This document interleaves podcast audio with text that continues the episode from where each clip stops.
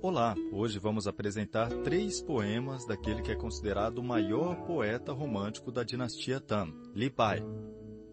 Ele viveu no século VIII e é conhecido na China como o poeta imortal.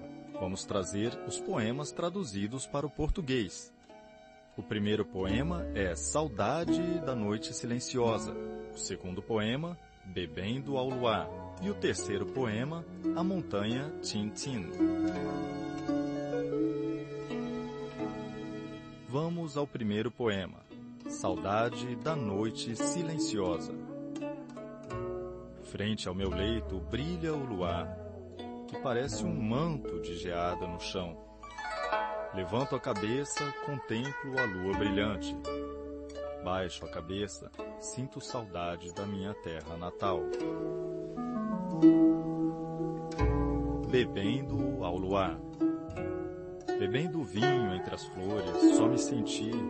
A lua tão solitária, eu bebo a ti. Esta ao lado é minha sombra, faz três contigo. Por que hás de ser tão distante? Dança com ele.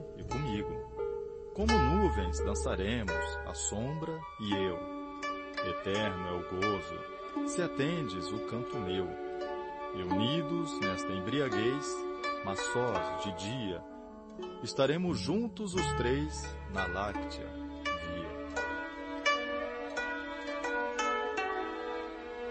A montanha Tintin Um bando de pássaros revoou alto e distante.